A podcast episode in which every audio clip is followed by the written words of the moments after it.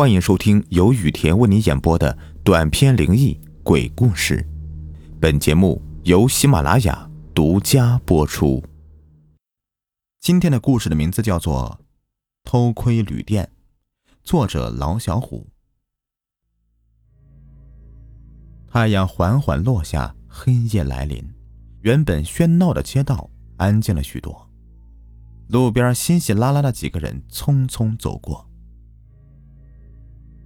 葛红娇双手交叉胸前，抱着大臂，挎着个女士背包，浑身湿漉漉的走进头盔旅店，声音哆哆嗦嗦的问了一句：“老板，还有房间吗？”“呃，有，有。”赵海军看着葛红娇单薄的衣服，湿漉漉的，身上的水好像流不完似的，一直躺到旅店的门口。多少钱一宿？葛红娇继续哆嗦着声音问道：“呃，五十一宿。”赵海军回了一句，紧跟着转身出了房间。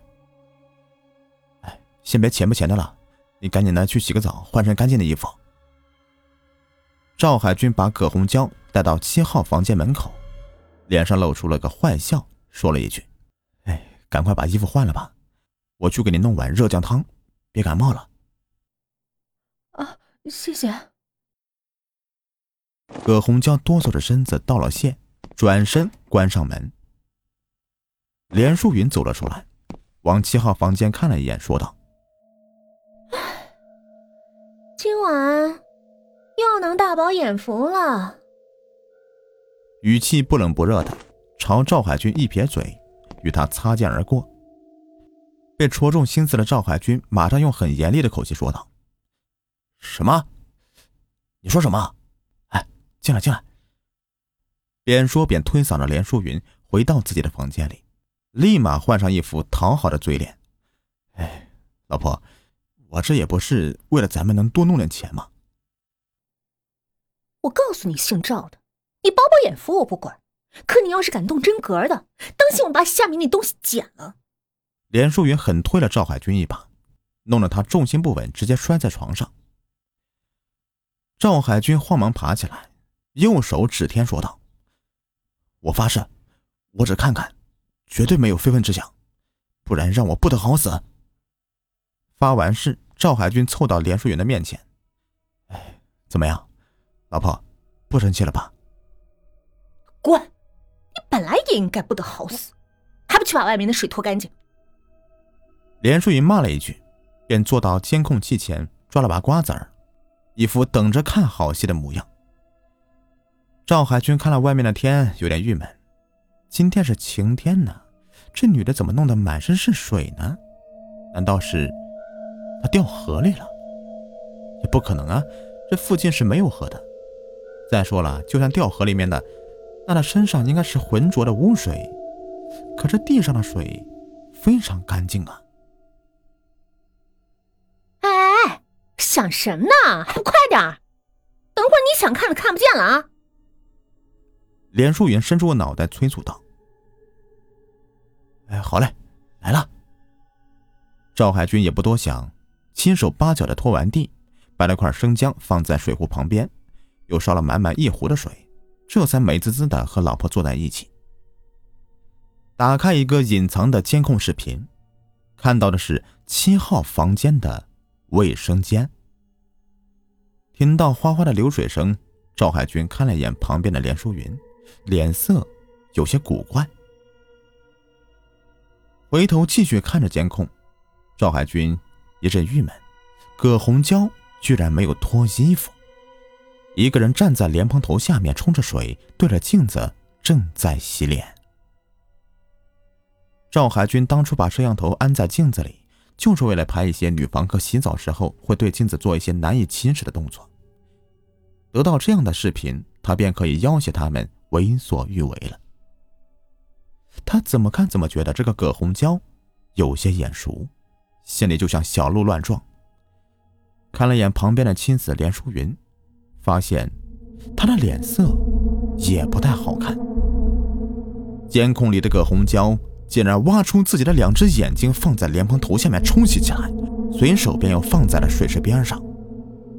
两个黑洞洞的眼窝里面不断的冒着鲜血，染红了葛红娇的整张脸。血水缓缓的流淌在地上。看到这一幕，吓得连淑云哆嗦着手去触碰旁边的赵海军。他他回来了，他回来找我们报仇了，我我我们怎么办？连淑云说着，惊恐的竟然哭了出来。不会的，不是他，一定不是他。你等会儿，我这就赶他走。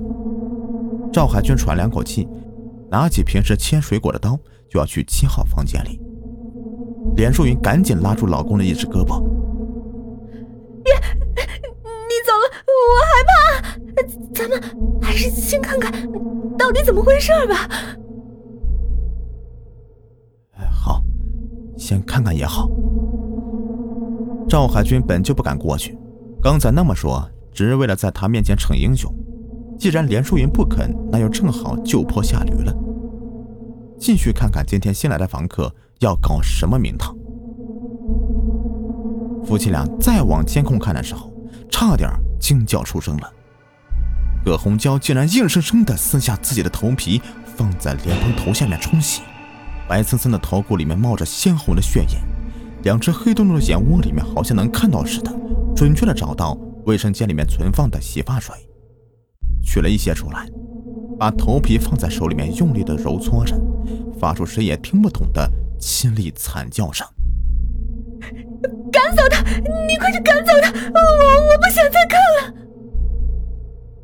前后仅仅几秒钟，连淑云的态度就发生了翻天覆地的变化，紧张的连声音都变了，指着监控器大声吼着。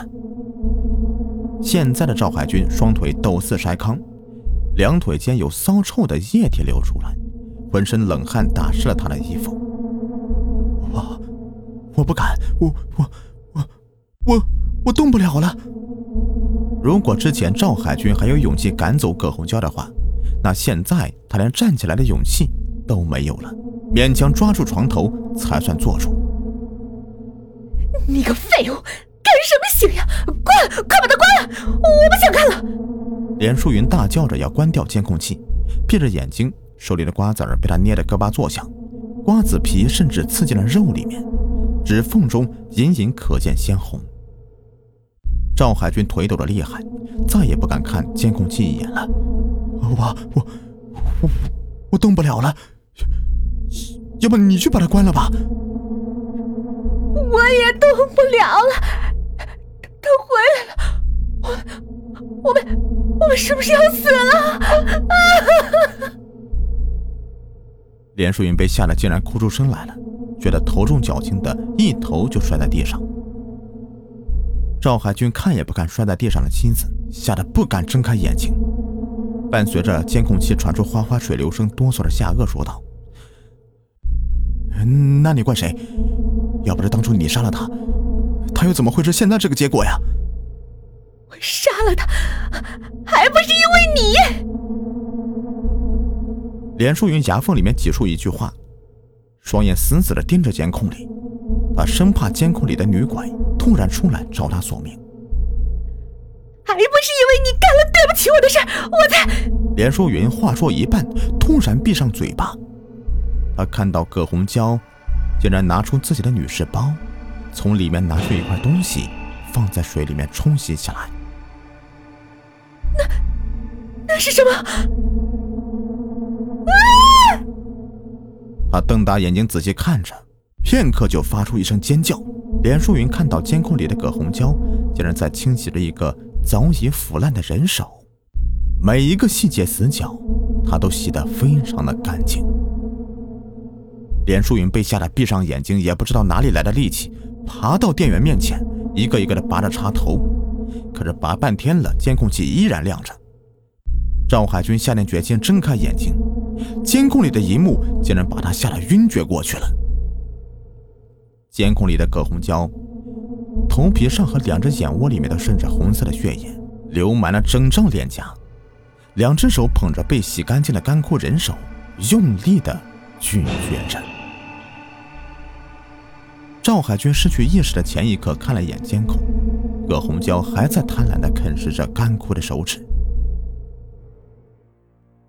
等赵海军清醒过来的时候，已经是进到医院的三天后了。旁边站着个脑袋缠满纱布的女人，含糊不清地说了一句：“你醒了。”“哦，鬼啊！”一脚便将那人踹了个跟头。那人坐在地上骂了一句。姓赵的，你还敢踢我？姑奶奶，跟你没完！听到对方说话，赵海军这才回过神来。哎，老婆，你，你包这么多纱布干什么？连淑云没有说话，竟然捂着脸大哭起来。你哭什么呀？啊，你说话呀！赵海军有些着急了，就要下床。大夫这时候走过来说道：“啊。”你刚醒，先不要下床。他的脸已经毁容了，估计以后很难恢复。赵海军听了之后如遭雷击：“什么？怎怎么会这样？还不是那天你烧了水，温姐的时候打翻了水壶，引起了漏电，发生了火灾。要不是有人发现早，估计咱们都得烧死。”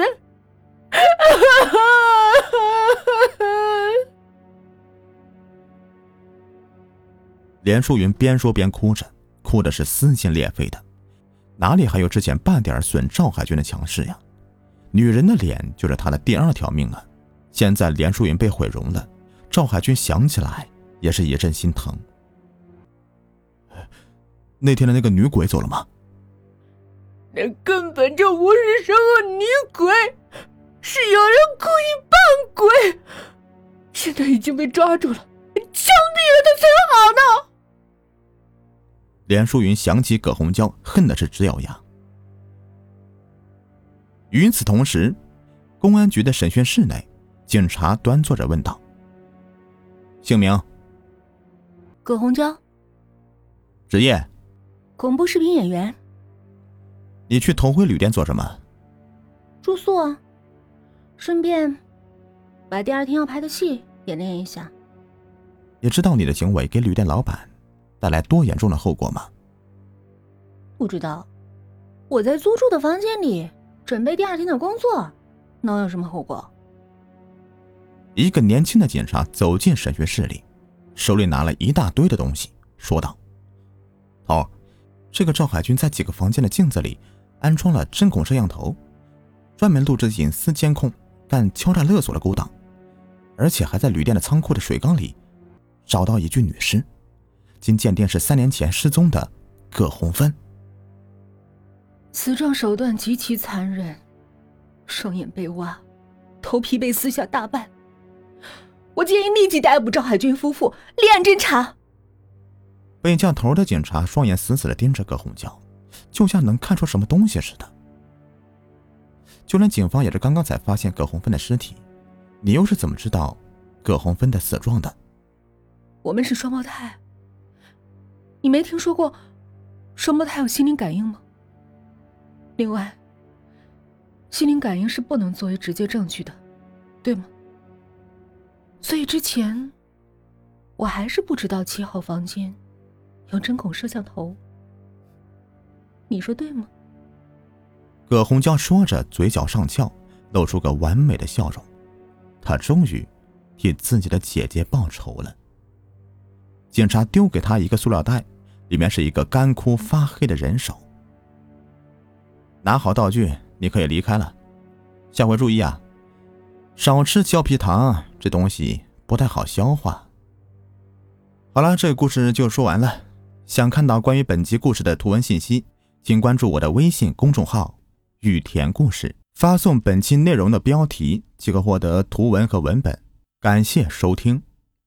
节目最后推荐一个网购省钱的小妙招：您购物车里面有想要购买的商品，那么先不要结账，关注微信公众号 API 六八零，字母 API 加上数字六八零，在网购前把您想要购买的商品链接发给公众号，然后再按照流程下单，确认收货之后可获得省钱优惠。淘宝、京东、拼多多、饿了么均可使用。公众号是 API 六八零，字母 API 加上数字六八零。